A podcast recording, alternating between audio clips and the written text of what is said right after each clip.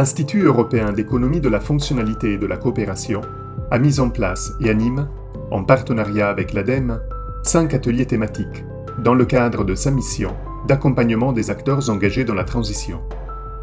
Ces ateliers s'appuient sur une démarche de recherche opérationnelle, mobilisant le référentiel de l'économie de la fonctionnalité et de la coopération, et visent à produire des connaissances, des retours d'expérience et de nouvelles relations susceptibles d'outiller les acteurs engagés dans des actions innovantes, tant sur le plan entrepreneurial que territorial.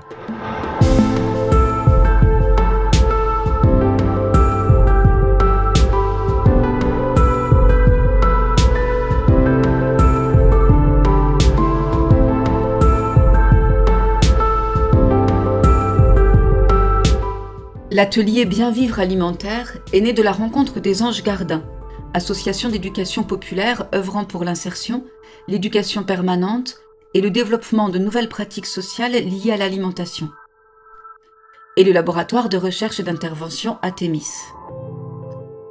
Enrichi au fil du temps de l'expérience de nouveaux participants, il a donné lieu en 2020 à un référentiel visant à soutenir l'action des structures engagées dans la transition alimentaire. Dans ce podcast, trois intervenants déplient pour nous les enjeux de la transition alimentaire et les réflexions menées au sein de l'atelier. Brian Demas est économiste et ergonome. Il est intervenant chercheur au sein du laboratoire Atemis et co-anime l'atelier Bien vivre alimentaire au sein de l'Institut européen de l'économie de la fonctionnalité et de la coopération. Il est aussi coprésident du club économie de la fonctionnalité et développement durable Île-de-France. Éric Prédine est agronome, cofondateur de la SCOP Salutaire, bureau d'études en ingénierie sociale, paysagère et environnementale, dont il est aujourd'hui directeur du développement. Il a aussi cofondé l'association Les Rattlers, association pour le bien vivre alimentaire. Animateur de réseau, formateur, animateur et vulgarisateur, il est aussi auteur de plusieurs ouvrages de vulgarisation du jardinage, notamment pour les éditions Terre Vivante. Pierre Wolf est consultant, spécialisé dans le développement durable et l'intelligence collective. Il est le cofondateur de la coopérative Baraka à Roubaix, dont il a été le gérant pendant six ans. Il est aussi le coordonnateur du projet de ferme urbaine circulaire du Trichon, toujours à Roubaix.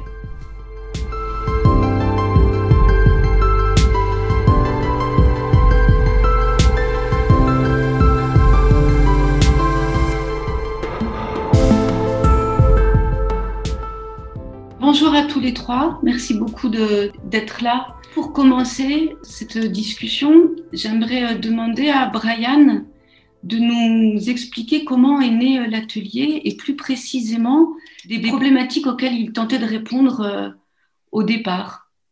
L'atelier, il est, il est né il y, a, il y, a, quelques années, en 2017, à partir d'une préoccupation qui est comment on peut imaginer des voies alternatives au modèle économique euh, actuel qui est plutôt fondé sur une logique très industrielle, sur l'hyperconsommation, qui produit tout un tas d'externalités négatives, que ce soit sur la santé des, des personnes, euh, en termes d'obésité, de diabète, de maladies cardiovasculaires, etc., que ce soit sur le plan écologique. On voit bien aujourd'hui toutes les questions que ça pose du point de vue de la, la qualité des sols, de, l'eau, du réchauffement climatique, de l'aménagement de l'espace, ou que ce soit du point de vue du travail, c'est-à-dire du point de vue des questions de santé au travail, de, troubles musculo-squelettiques dans certains secteurs, de risques psychosociaux dans d'autres, de revenus également pour les, différents acteurs du, système alimentaire. Et donc le questionnement initial, c'était comment on peut imaginer une autre façon de faire économie sur les territoires et de façon à progresser sur ces, euh, sur ces questions-là. Et le, principe euh, qu'on a eu dès le départ et qu'on essaye de maintenir, c'est de, partir de l'expérience des acteurs qui sont engagés dans des projets pour repérer à travers le, leur projet comment les questions se posent, qu'est-ce qui se joue dans les expériences, qu'est-ce qui relève d'une autre perspective économique, qu'est-ce qui fait rupture par rapport au, au, au modèle économique euh, plus classique, et puis de, de faire le lien avec euh, des éléments de connaissance, des éléments de référentiel on a construit progressivement pour, pour progresser vers une compréhension partagée de, de comment on peut mener des trajectoires de bien vivre alimentaire sur les territoires face aux défis énoncés juste avant. Comme vous vous attaquez sur la question du modèle économique, je pense que ça vaut la peine de préciser un peu de quoi vous parlez quand vous parlez de modèle économique dans le cadre de l'EFC.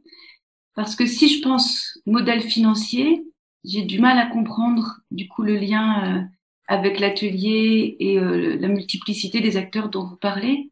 Peut-être ça vaut le coup de, de, nous dire quelque chose sur la différence entre ce que vous vous appelez modèle économique et ce qu'on peut entendre de manière euh, quand on est un peu profane par, par ce terme-là. Souvent, quand on parle de modèle économique, effectivement, on voit les dimensions très financières, les questions de monnaie, d'argent, de, comment on fait des affaires, comment on contractualise pour se dégager un revenu. Dans la façon qu'on a, nous, d'appréhender les, les modèles économiques, c'est il y a la question financière qui est une question à part entière, mais c'est aussi et surtout la dimension réelle, c'est-à-dire en quoi ce, qu'on, ce que l'on produit rend service aux acteurs, aux clients, aux consommateurs, aux bénéficiaires, aux habitants, à, l'ensemble des, acteurs qui sont impliqués dans le, projet ou impliqués sur le territoire. Comment on s'organise du coup pour euh, euh pour être utile, pour produire les biens et les services euh, envisagés, quelles ressources on mobilise, comment on dégage un revenu aussi, comment on, on, répartit les, le, revenu, comment on, on détermine les investissements à réaliser, comment on s'organise en termes de, de, gouvernance. Donc un modèle économique pour nous, euh, à l'échelle d'un projet euh, entrepreneurial, hein, que ce soit des entreprises ou des, des associations ou d'autres types d'organisations, c'est l'ensemble de cette question et la façon dont euh, les, les, différentes dimensions que j'ai évoquées s'articulent entre elles au service donc d'une ambition euh, termes de, viser les faits utiles, de rendre service à, à toute une série d'acteurs, en l'occurrence autour des enjeux qui relèvent de l'alimentation. Puisque vous intégrez, vous parlez de modèle économique, mais d'emblée comme ça, vous intégrez toute une série d'acteurs qui ne sont pas des producteurs. Et donc, ça m'interpelle par rapport à l'intitulé de l'atelier qui est euh, Bien vivre alimentaire. Et sans doute qu'il y a un lien euh, aussi avec cette question-là, de la manière d'intégrer à la fois les producteurs et les destinataires aussi de, ce qui est produit. Peut-être, euh, Eric Prédine, vous pouvez nous en dire quelque chose? Le terme bien vivre alimentaire, il vient euh, d'une rencontre et d'un constat euh, il y a une quinzaine d'années avec Dominique S, qui était à l'initiative de, de l'écopole alimentaire d'Audruic et, moi-même, qui suis co-gérant d'une SCOP qui est installée à l'époque des jardins qui permettait de qui donnait la capacité à des personnes vulnérables, à des habitants, de produire une partie de leur alimentation. Et puis, euh, et on avait un constat, après une quinzaine d'années de, de, travail et d'initiatives respectives, c'est qu'il fallait aussi qu'on travaille sur la question du manger et donc des mangeurs, et donc euh, une question d'éducation populaire autour du bien manger, puisque on voyait bien qu'il y avait une problématique de euh, bien vivre alimentaire et particulièrement pour les, personnes vulnérables, il fallait permettre en toute confiance de donner du choix alimentaire et donc de comprendre le système alimentaire pour pouvoir faire ses choix pour sa santé, euh, pour euh, sa dignité, euh, pour sa solidarité, pour sa culture, le maintien des traditions, etc. Et donc la montée en capacité de, pouvoir bien se nourrir, soi et ses proches. Et donc pour cela, à l'époque, nous avons mis en place une, une formation qui s'appelait l'ambassadeur du bien vivre alimentaire et tout un travail autour de, d'éducation permanente qui euh, transmettait les fondamentaux du jardinage, les fondamentaux de la cuisine et les fondamentaux du savoir transmettre. Et Dominique, en parallèle, travaillait déjà, était en contact avec donc euh, l'économie de la fonctionnalité et de la coopération pour mettre en place les archipels nourriciers dans un deuxième temps. Et aujourd'hui, je le trouve plutôt cohérent euh, parce que ça dépend pas uniquement, je vais dire, des producteurs ou des transformateurs, mais les politiques alimentaires proviennent des mangeurs euh, aussi. Alors qu'aujourd'hui, avec le système agroalimentaire, ils le subissent. Et donc, c'est comment redonner du pouvoir à celui, ceux qui mangent. Pour vous donner un exemple qui parle concrètement, parce que nous, du côté de Salutaire, on a, fait quelques petites études là-dessus, mais quelqu'un qui jardine, même très peu, même qui produit 10 salades dans l'année, modifie son comportement de consommateur parce qu'il achète des salades ensuite autrement. Celles qu'il n'a pas pu produire, il les achète, il les achète autrement. Par exemple, il ne les achète pas en sachet. Euh, celui qui en a produit au moins une, il juge que euh, le surcoût ne vaut pas le coup.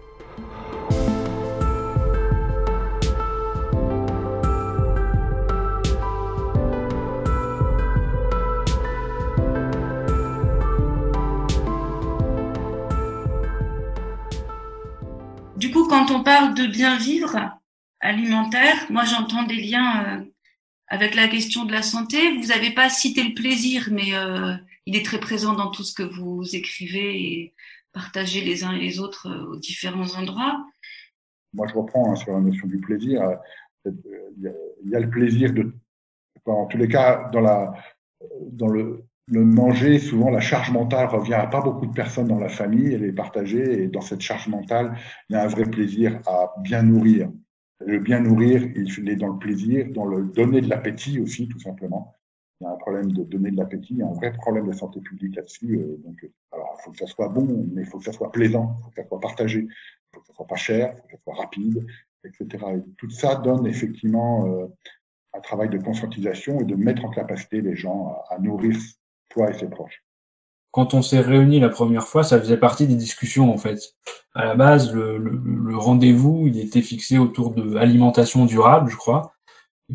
Dominique avait évoqué cette notion de, bien vivre alimentaire et en fait, on s'est assez rapidement dit que ça renvoyait bien à ce qu'on cherchait à faire pour les raisons qu'évoquait euh, Eric tout à l'heure et, et, ça rejoint quelque chose qui est important dans, dans l'économie de la fonctionnalité et de la coopération, c'est d'appréhender les activités économiques euh, à partir de ce qu'on appelle les grandes fonctionnalités de la vie.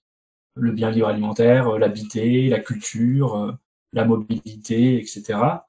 Et dans l'expression bien vivre alimentaire, je trouve qu'on voyait bien le fait que c'était effectivement pas simplement la question de la production, la transformation, la distribution de biens alimentaires, mais que c'était prendre l'alimentation en l'articulant à des dimensions euh, fondamentales de, la vie, que ce soit la santé, que ce soit le plaisir, que ce soit le vivre ensemble, que ce soit le, les questions écologiques, le rapport au vivant, à la nature, ou que ce soit euh, les enjeux d'émancipation que, que pointait euh, également Eric. Alors sur toutes ces questions-là, est-ce que vous pouvez nous dire comment justement l'atelier les aborde et quelles pistes vous avez aujourd'hui en, main, à la fois au sein de l'atelier et puis dans les projets qui sont euh, accompagnés. Peut-être ça demande un mot sur l'organisation du travail de l'atelier et comment ça s'articule avec les porteurs de projets pour qu'on vous suive bien. Oui, alors sur cette question-là, euh, il y a eu plusieurs étapes dans, l'atelier. Lors du démarrage de l'atelier, il y avait plutôt un enjeu de, de partir d'une expérience considérée comme euh, particulièrement significative. C'est l'expérience des, des, anges gardiens et menée et conduite par Dominique S dans, dans les Hauts-de-France, à la fois dans la, à travers l'écopole alimentaire de la région d'Audouic et puis dans le, dans le bassin minier. Donc il y a eu toute une série d'échanges qui visaient à, à partir de cette expérience pour en dégager en la confrontant au, aux éléments de référentiel de l'économie de la fonctionnalité de la coopération pour en dégager des, euh, enseignements, des références, des repères et euh, alimenter le, le, référentiel Bien vivre alimentaire qui, donc, qui a donc été publié il y a, il y a, il y a quelques mois. Ça, c'était un peu le cœur du démarrage de l'atelier. Et puis entremêlé, on va dire, de, de discussions avec les uns les autres, de présentation des, des projets de chacun, de réflexion sur comment on peut s'y prendre ensemble pour euh, progresser sur les questions de bien-vivre alimentaire. Là, on est un peu passé à une seconde phase où euh, on a sorti le référentiel bien-vivre alimentaire, comme je le disais, et maintenant l'enjeu, c'est plutôt de produire d'autres récits, c'est-à-dire de, de, de, faire le travail, de mettre des mots, de mettre en mots d'autres expériences qui partent pas des mêmes points d'entrée, qui se construisent pas exactement de la même manière, et de repérer dans ces expériences comment ça résonne avec le référentiel, comment ça permet d'appuyer les projets, comment ça permet aussi de faire évoluer le, référentiel. Ça, c'est la première partie, la partie plus récit. Le, le second axe qu'on développe aussi, c'est d'approfondir des points thématiques particulières. Donc, par exemple, aujourd'hui, on a monté un, un groupe sur l'évaluation des projets de bien vivre alimentaire, où on réfléchit à comment on peut penser les démarches d'évaluation, qu'est-ce qu'on évalue, comment on peut s'y prendre pour, euh, aider à la fois les membres de l'atelier, mais l'ensemble des, personnes intéressées par le sujet et la démarche à construire des dispositifs d'évaluation pour euh, repérer en quoi les projets qui sont menés peuvent euh, produire des effets utiles au regard de la façon qu'on a ensemble de penser les, questions de bien vivre alimentaire. Pierre, vous, vous avez ce, ce, projet, enfin plus que ce projet de, ferme urbaine circulaire. Est-ce que vous pouvez nous dire comment cette proposition-là tente de répondre aux problématiques qui ont été euh, décrites là par, euh, par Brian et puis euh, Eric? Et comment aussi ça s'articule avec le travail de mise en commun de l'atelier? Et de conceptualisation des problématiques dans l'atelier on a dit alors ferme urbaine circulaire euh, du Trichon, qui est le, nom du, petit euh, de la petite rivière qui a disparu euh, en un égout qui a été complètement recouvert du quartier de Roubaix, dans un quartier de Roubaix. Donc circulaire, ben c'est là que ça recoupe ce qui vient d'être dit. Alors c'est un mot pas forcément très joli, mais c'est l'idée qu'il intègre qu'aujourd'hui on sorte de la logique de, de chaîne de valeur, d'une espèce de ligne comme ça, qui part de la production et qui aboutit dans la bouche des, des, des consommateurs et avec tout un tas d'intermédiaires entre temps qui qualifient le besoin, etc. Et, et, et qu'effectivement, il y a des tas de, d'effets négatifs, de, d'externalités négatives et qu'au final, on, on, on constate que euh, d'un bout à l'autre de la chaîne, on n'est pas sûr que les gens soient très satisfaits. Donc l'idée, c'est comment on arrive à reboucler ça pour avoir des, des, des interlocuteurs qui se parlent comment on arrive aussi à faire que on, dégage quelque chose de vertueux. On parlait du vivant, voilà, on est confronté à, un effondrement de la biodiversité. Comment on fait pour que euh, l'alimentation contribue, en tout cas cesse de faire diminuer la biodiversité sur la planète. Euh, et puis euh, c'est un peu la même chose pour les gaz à effet de serre. Hein, comment on fait pour avoir quelque chose de plus vertueux? Et donc euh, ça, aujourd'hui, en termes de modèle économique, rien n'est fait pour qu'on boucle. Euh, boucler, ça coûte cher. Euh, prendre en compte les externalités négatives pour en faire ce qu'on appelle dans le jargon de l'économie de la fonctionnalité de la coopération des effets utiles, c'est-à-dire des choses qu'on recherche consciemment, eh ben ça coûte de l'argent. diminuer le, bilan carbone d'une salade ou de, de, de, la, de la viande, on peut même avoir de la viande qui est vertueuse, parce que euh, la question, c'est euh, aujourd'hui, voilà, le lien avec l'atelier, c'est qu'aujourd'hui, faire du circulaire, reboucler tout ça et changer ça. Aujourd'hui, le modèle n'existe pas. Par exemple, on parle des circuits courts. On dit super, on fait des circuits courts, on achète directement aux producteurs. Sauf que souvent, quand les urbains se mettent à acheter ça, euh, différentes formes, euh, ça nie un certain nombre de la, question du travail, c'est-à-dire qu'on supprime des intermédiaires. Alors évidemment, la valeur revient plus nettement au producteur, sauf que la logistique, euh, le, la mise en marché, c'est tout un tas de tâches supplémentaires qui arrivent du côté du producteur. C'est important de le penser. Comment on arrive à, à, à trouver les alliés, à trouver les appuis, à réfléchir à des méthodes. Alors c'est à la fois dans recherche de financement, recherche d'organisation, identification de ce qui est important à mettre en place pour qu'on se parle bien, qu'on produise des choses, que dans des choses très très concrètes. Je, bah, je pourrais donner un exemple en fréquentant Eric, euh, ces cuisines de rue là qu'ils ont développées. Nous, dans notre euh, projet, c'est quelque chose qu'on n'a pas et qui me parle, que je retiens. Je me dis à quel moment je vais, on va arriver, on les fera venir, on ira chez eux vérifier comment ils font. Et cette idée-là, qui est passionnante à découvrir, comment elle rebondit ailleurs, ça sera pas de l'essaimage, ça sera pas la même chose. Et donc, voilà, l'atelier, c'est à la fois ça, à la fois des s'équiper, c'est-à-dire intellectuellement euh, en concept pour pouvoir un peu euh, tenir tête euh, au, au, discours classique nous expliquant que bon, c'est bien gentil nos affaires, mais c'est pas très sérieux. Et c'est à la fois se, se, compagnonner et reprendre des idées, des, des, solutions, des partager un état d'esprit parce que c'est pas tout ça, c'est pas écrit. On n'a pas la solution. On la bâtit, on la tâtonne, on la façonne, euh, on se plante, on essaye. Et ça, c'est important de ne pas être seul pour faire ce chemin-là.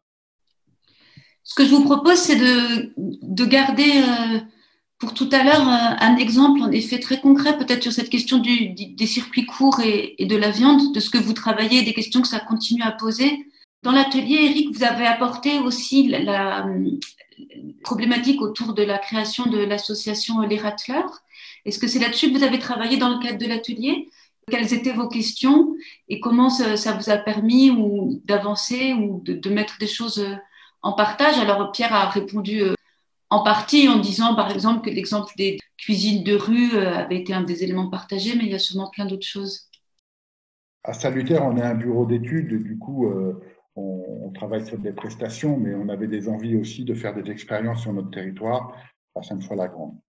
Euh, une expérience très concrète. On s'interrogeait, nous, on a beaucoup travaillé sur la question du jardin, de l'autoproduction, de la liaison entre l'autoproduction et puis la production avec les producteurs. Le secteur marchand et non marchand, avec un groupe de travailleurs, de, chercheurs qui s'appelle le PADES, Autoproduction et Développement Social. Et on a voulu euh, expérimenter euh, la question sur notre territoire euh, autour d'un tiers-lieu nourricier par rapport à la transformation. Redonner la capacité à des personnes vulnérables et à des consommateurs en toute conscience de, transformer, puisque on voyait bien qu'ils subissaient l'hypertransformation et que c'est pas eux qui récupéraient la valeur. Voilà. Et même d'ailleurs, ils ont récupéré surtout les, comme on le dit dans le FC, donc les externalités négatives, puisqu'ils se tapaient le diabète, l'obésité, euh, les maladies cardiovasculaires en, en, bouffant des pizzas euh, de mauvaise qualité. Du coup, on a mis en place euh, une expérience. On l'a mis selon les méthodologies très inclusives et participatives, parce que ça, c'est notre style. Et on a créé une association ad hoc parce que ça ne pouvait pas se faire au sein de la structure salutaire, bien évidemment. Donc, c'est les racleurs, anagramme de salutaire. Et, de là, euh, effectivement, euh, on a eu des bonnes surprises euh, dans le sens où dès qu'on implique les gens dans la conscience, ben, ils amènent leur intelligence. Mais ça, c'était pas nouveau pour nous. On s'interrogeait entre ce concept qui nous semblait un peu intellectuel de l'EFC et puis son application. Et donc, l'entrée dans cette discussion, en tous les cas pour moi, ça a été de, de confronter à des choses très opérationnelles. Et entre autres, moi, très concrètement, ce que ça m'a amené, c'est comment euh, rentrer en cohérence, comment décider d'action et d'être en cohérence avec, avec les intentions et avec cette notion de, de commencer mieux penser la fonctionnalité de, du système qu'on mettait en place voilà, et de, de, le vérifier. Et entre autres, il y a quelque chose qui m'interrogeait pas mal, c'était est-ce que l'économie, l'autoproduction pouvait faire alliance en cohérence avec euh, la production marchande, avec l'échange marchand. Et ça, c'est quelque chose qui, qui m'interrogeait, que moi j'en étais convaincu, mais je n'étais pas si sûr que moi. Il y avait quelque chose qui était de, de cet ordre-là. Donc, cette mise en cohérence était vraiment importante. Et puis, tout simplement, mieux comprendre l'économie de la fonction et de la coopération, parce que j'ai pris le temps de me former. Et en fin de compte, c'était une manière de me former euh, à travers cet atelier, à, mieux comprendre ce que c'était et pouvoir mieux utiliser les, les rouages. Euh, moi, ce que j'apprécie beaucoup, c'est euh, l'approche systémique. Euh, c'est vraiment quelque chose qui, est certes compliqué, mais qui est euh, relativement accessible dans la compréhension à tous. Je, ne l'avais euh, compris que dans, mes peu de connaissances écologiques, les enseignements écologiques. Je ne savais pas que ça existait dans l'économie.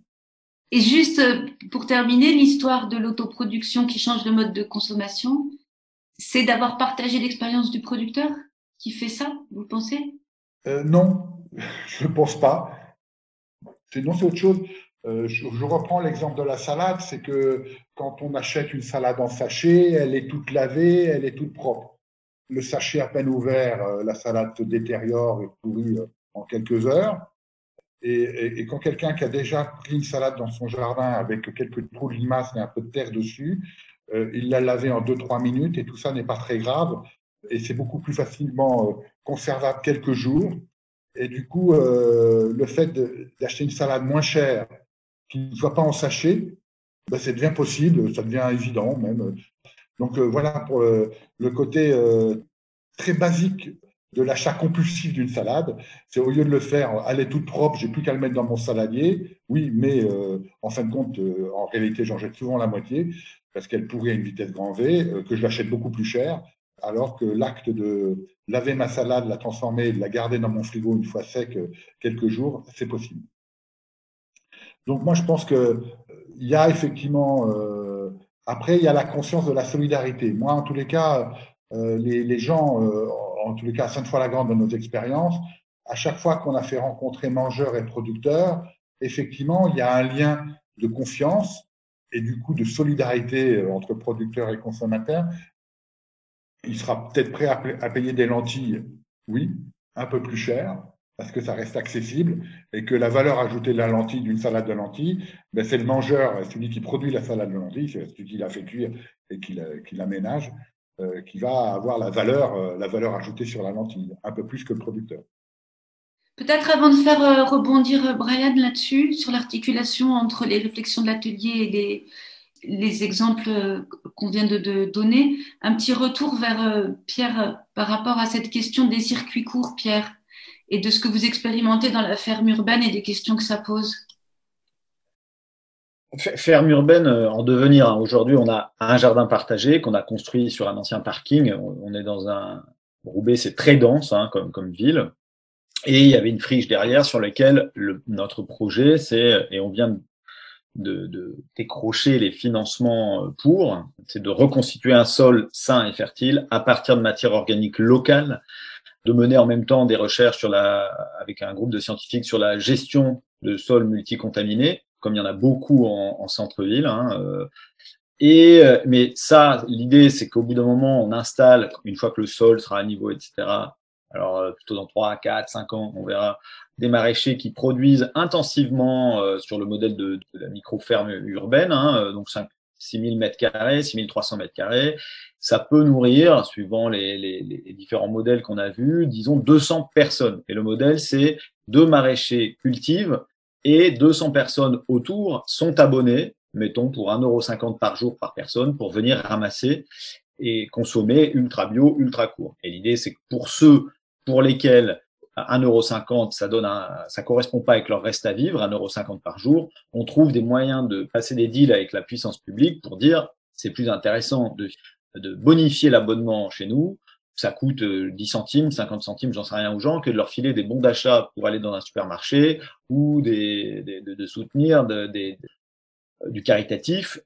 200 personnes, c'est pas avec 200 personnes qu'on révolutionne le modèle alimentaire de Roubaix. Évidemment, ça peut être reproduit ailleurs, cette ferme urbaine, elle a des tas d'avantages, des tas de projets, mais ça ne fera pas bouger grand-chose si on on, c'est pas un totem, une occasion, une invitation à passer des nouveaux deals avec des producteurs euh, alentours sur le mode des circuits courts. Donc ça, il doit s'accrocher, des groupements d'achat, des trucs, il y en a déjà un, mais des choses peuvent s'inventer. L'exemple concret auquel je réfléchissais, c'est que on est déjà en lien avec un, un, producteur, donc y a une soixantaine, qui est polyculteur éleveur euh, laitier, euh, et euh, il a euh, régulièrement ses naissances, c'est soit des veaux mâles, soit des veaux femelles. Les veaux femelles, il les garde, ça continue à faire du lait, il gagne ça avec le lait.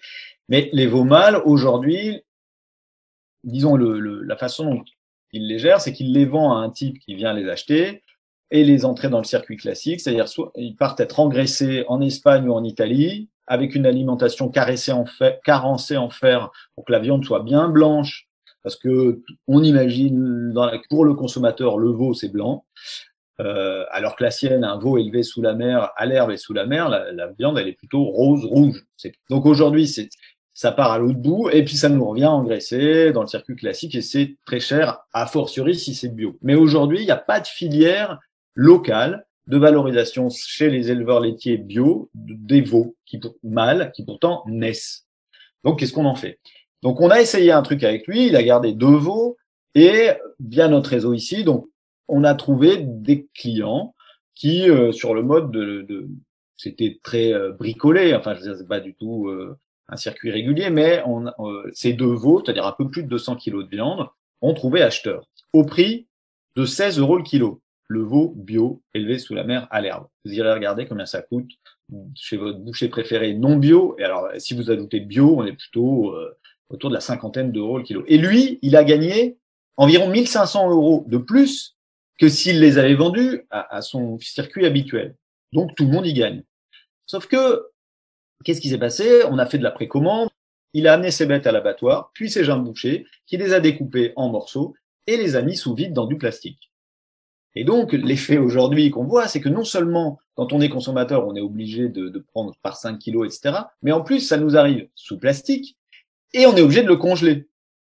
Et ça, c'est pas tout à fait satisfaisant, même si du point de vue des échanges, alors là, ça vient de 80 km, ça soutient une exploitation à l'herbe très vertueuse qui refait de la biodiversité, etc. Voilà. Mais il y a cette question du plastique et de l'obligation d'avoir un congélateur qui consomme de l'énergie. Et l'une des solutions qu'on voit et qui est toute bête, on va réinventer un boucher. Mettons un boucher volant. C'est-à-dire, si, comme consommateur, on intègre qu'il n'y a pas du veau tout le temps partout, euh, machin, mais qu'il n'y a que certaines périodes, périodes dans lesquelles le boucher, Michael a deux veaux à vendre, c'est Michael, ce producteur. Au lieu de les découper chez un boucher fixe et de les mettre sous plastique, on les met dans des bonnes conditions de chaîne du froid, qui arrivent sous forme de carcasse jusque chez les consommateurs dans des groupements d'achat, dans des AMAP, dans des je ne sais quoi, où là, à ce moment-là, chacun peut prendre ce qu'il veut ce dont il a besoin au moment où il a besoin pour le consommer tout de suite. Pas de plastique, pas de congélateur, pas d'une certaine façon de vente, c'est pas forcé, mais de vente obligée. Sauf que le modèle économique de ce boucher, les questions techniques que ça pose, etc., c'est des questions qu'il faut travailler, que typiquement peut travailler au sein de l'atelier. On, on, sent bien que on a là un levier puissant, c'est-à-dire que derrière la question de la viande, il y a euh, le système herbagé, il y a la production de lait. La viande, c'est de fait un coproduit de l'élevage laitier.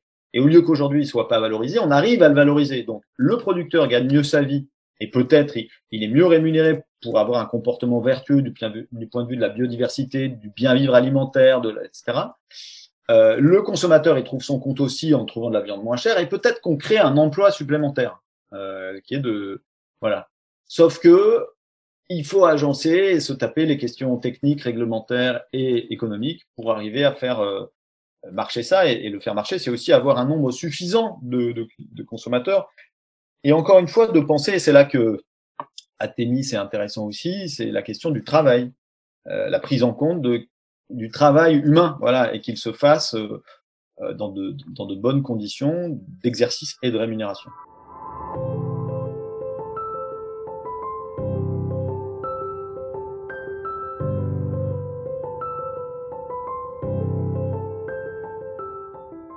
Entend bien dans ce que vous dites que euh, vous avancez sur des sujets, les uns et les autres, qui soulèvent d'autres questions et d'autres sujets.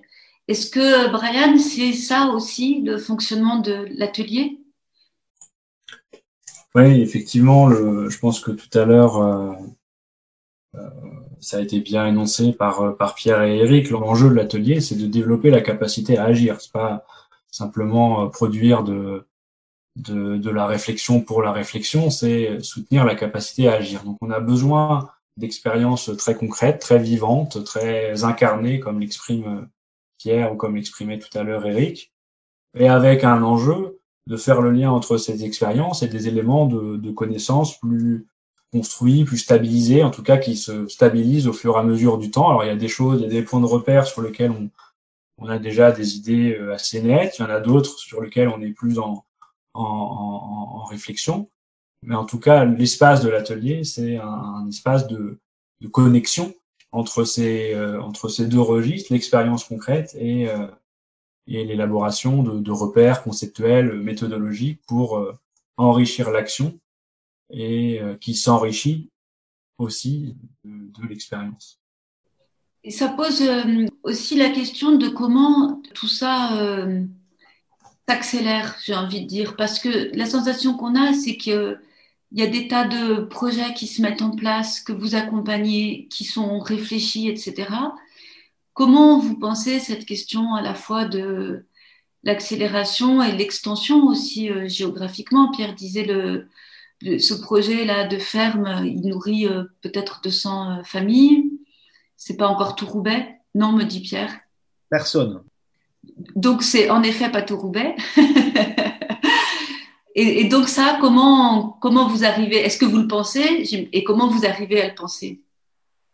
Puisqu'on est sur Roubaix, juste euh, euh, un premier truc, c'est que quand on a, au départ, on, vient d'une coopérative qui s'appelle la coopérative Baraka, qui euh, investit un parking, fabrique des choses avec d'autres assos et produit ce projet alimentaire.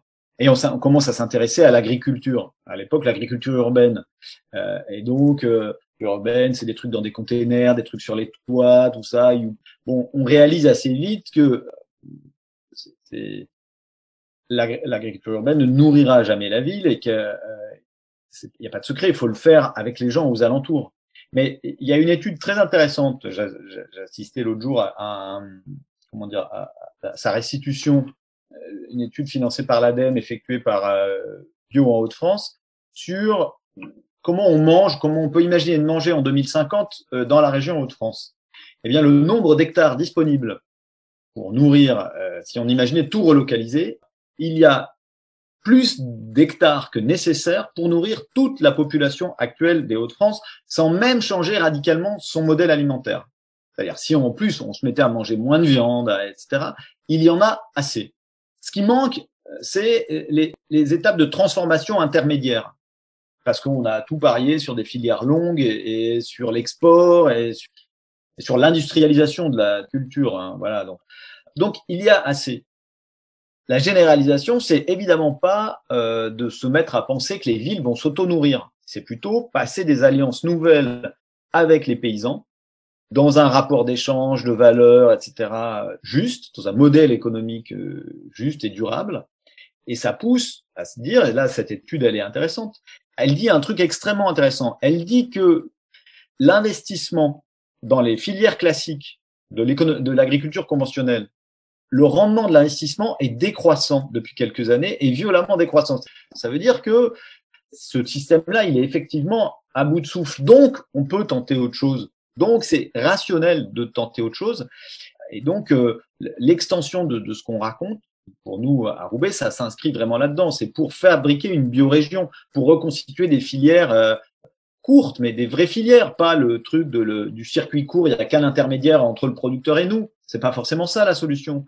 Mais recréer des choses à l'échelle d'un territoire. Donc, on voit que physiquement, du point de vue des terres et de, de ses besoins, c'est possible. Maintenant, c'est de l'agencement humain, du champ des possibles dans la tête de chacun et du soutien à ceux qui essayent d'agir et d'emporter les faire du, de, construire, voilà, d'accompagner ces au long cours ceux qui sont en mouvement.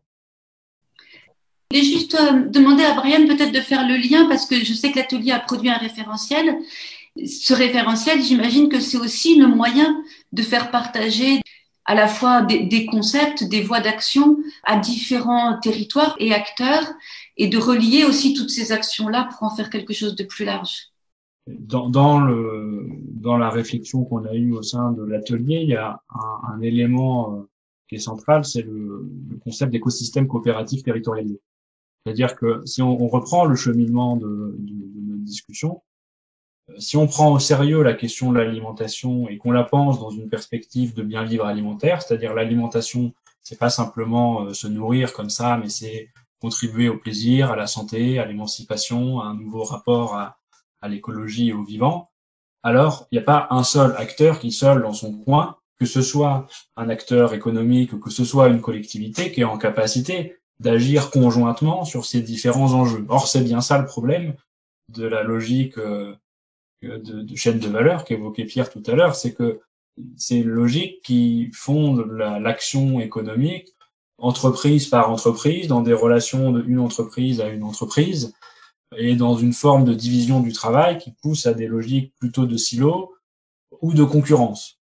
Là, ce qu'on ce qu'on apporte à travers le, le référentiel bien vivre alimentaire, c'est de dire si on veut progresser face aux défis qu'on a énoncés, il y a besoin de construire, progressivement, hein, et de façon singulière à chaque fois, c'est toute la subtilité de ce que racontent Pierre et Eric, il y a besoin de construire ce qui relève l'écosystème coopératif territorialisé, où on, plusieurs acteurs aux compétences complémentaires et pas simplement dans le champ de l'alimentation. Ça peut être des acteurs de l'éducation populaire, ça peut être des acteurs de la santé, ça peut être des acteurs de l'aménagement du territoire, de la culture. Comment plusieurs acteurs se regroupent sur un territoire, au sein d'un territoire donné, dans une perspective de bien vivre alimentaire et établissent des relations, euh, des manières de coopérer, des conventions sur la façon dont on finance. Par exemple, c'était ce que disait Pierre tout à l'heure sur le, les, enjeux de, de, financement et de potentielle contribution d'une collectivité en appui à, à une expérience. Comment on établit de nouvelles conventions qui soutiennent la capacité à coopérer et à, et à développer les projets. Et ça, peut-être un point qui paraît euh, essentiel, c'est que, c'est en tout cas ce qui est développé à travers l'atelier, c'est que agir dans cette logique, c'est ouvrir de nouvelles perspectives de développement économique. C'est-à-dire, et c'est là une, une, ambition forte de l'atelier, c'est d'ouvrir une perspective de développement qui n'est pas fondée sur une logique de volume, toujours plus de produits, euh, toujours plus de carottes, toujours plus de, de transformation, toujours plus de repas, toujours plus d'ateliers même, éventuellement, mais d'ouvrir une perspective de développement vers un mieux vivre alimentaire sur les territoires, une meilleure capacité à articuler les enjeux, à les prendre en charge euh, de manière pertinente sur les territoires et qui ne passe donc pas nécessairement par euh, du plus de produits ou du plus d'ateliers, mais une meilleure articulation, une meilleure coopération entre les acteurs et entre les, activités euh, des uns et des autres, à commencer par euh, les citoyens et les pratiques euh, citoyennes, les pratiques de consommation, les, pratiques sociales de comment on mange, comment on achète des produits, comment on cuisine, comment on, on s'y prend pour progresser sur les questions alimentaires. Peut-être juste un dernier élément qui, euh, qui, me paraît assez central, je, je le dis parce que Pierre l'a un peu énoncé, c'est la question de la reconnaissance du travail.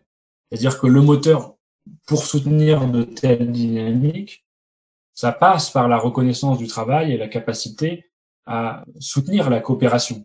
Alors c'est pas facile de coopérer en réalité, c'est très exigeant de coopérer parce que coopérer, ça suppose de faire évoluer ses pratiques professionnelles, de faire évoluer sa façon d'agir, en intégrant une perspective commune et en intégrant les contraintes et les enjeux des autres. Alors, ça commence par la coopération entre un système d'acteurs et les mangeurs, comme on l'a dit tout à l'heure. Changer ces pratiques de consommation, ça, ça appelle à, des questions assez profondes. Tout l'enjeu, c'est comment on construit une capacité de reconnaître l'engagement citoyen en faveur de, nouvelles manières d'agir dans le champ du bien-être alimentaire, comment on reconnaît l'engagement professionnel des uns et des autres pour bâtir d'autres euh, modes de relation et comment tout ça nourrit la capacité sur un territoire donné, au sein d'un écosystème coopératif territorialisé donné, à renforcer la pertinence des, euh, des solutions qui sont imaginées au regard de, des enjeux de, santé, de culture, d'émancipation, euh, d'écologie, etc. Eric, je voulais vous demander par rapport à ça, enfin d'abord si, vous sur cette question de à la fois accélérer les choses et étendre aussi ce, travail que vous faites, euh, comment vous, vous attrapez ça à Salutaire? Euh, Nous à Salutaire, quand, on a pris l'initiative de lancer le tiers nourricier euh, avec l'association Les Racleurs, on voulait expérimenter, tester nos méthodologies qu'on utilisait depuis un certain temps sur nos paysages nourriciers, sur la notion de transformation. Et du coup, on vivait le tiers-lieu nourricier comme une expérience inspirante. Et le fait de participer aux ateliers BDVA, ben, du coup, on a élargi notre contact avec plusieurs expériences inspirantes. Voilà, dont celle de Pierre, celle de, des archipels, etc. et d'autres. Et sur la notion d'illustration de la coopération, c'est bon, on est une coopérative, la SCOP Salutaire, et du coup, la culture de la coopération, on a bien compris qu'on l'apprenait. C'est pas, c'est pas acquis, euh, ça s'apprend et ça se pratique. Et à travers euh, les discussions, entre autres, donc avec euh, euh ces ateliers BVA, ben, ça aboutit à des choses très très concrètes. Euh, on est en train de créer une sorte de consortium travail et transition, euh, un organisme de, de formation générale, c'est bien avec la culture d'Atémis et de l'économie de la coopération et de la fonctionnalité, qu'on se met ensemble au-delà du bien vivre alimentaire, mais sur un secteur de comment favoriser la, la transition. Donc, bien sûr, une stratégie d'aller plus loin. Hein. Nous, à Salutaire, on répond à des appels d'offres euh, de prestataires euh, de villes et d'autres, basés sur notre expérience en termes de méthodologie. Donc, il y a une diffusion. Et cette diffusion, euh, c'est sur, elle est sur la conscience de choses qui sont tout à fait basiques, c'est que en, et, qui, qui dépendent bien de l'économie de la, la, fonctionnalité de la coopération, c'est-à-dire que par exemple sur les territoires, il y a des énormes potentiels, d'énormes opportunités, par exemple d'équipements sous-utilisés. Je vous donne un exemple qui est euh, qui, est, qui est parlant chez nous, mais on, avait, on a un équipement de cuisine pédagogique dans des collèges qui est utilisé 12 heures par semaine. Un bel équipement de cuisine de transformation. Vous imaginez bien qu'un entrepreneur privé qui amortit son équipement de 12 heures par semaine, il va à la ruine. Sauf quand c'est financé par la collectivité publique. Le nombre de salles des fêtes qui sont sous-utilisées, le nombre de laboratoires de transformation d'aliments qui sont sous-utilisés, c'est extraordinaire.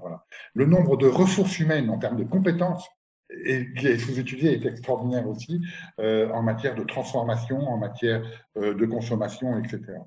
Donc là, il y a quelque chose vraiment à, performer relativement facilement et que dès qu'il y a une conscience, on le partage très très facilement.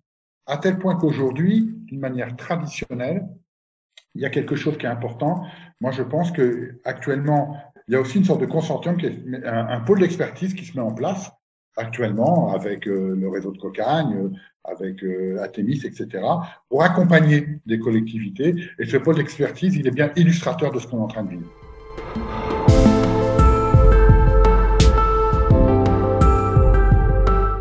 Ce podcast vous a été proposé par l'Institut européen d'économie de la fonctionnalité et de la coopération et a été réalisé par Sarah Elli et Sandro de Gasparo, qui remercient les animateurs et tous les participants aux ateliers pour leur contribution. Si vous souhaitez obtenir plus d'informations sur les ateliers et les autres actions ou prendre contact avec nous, rendez-vous sur le site de l'Institut à l'adresse ieefc.eu.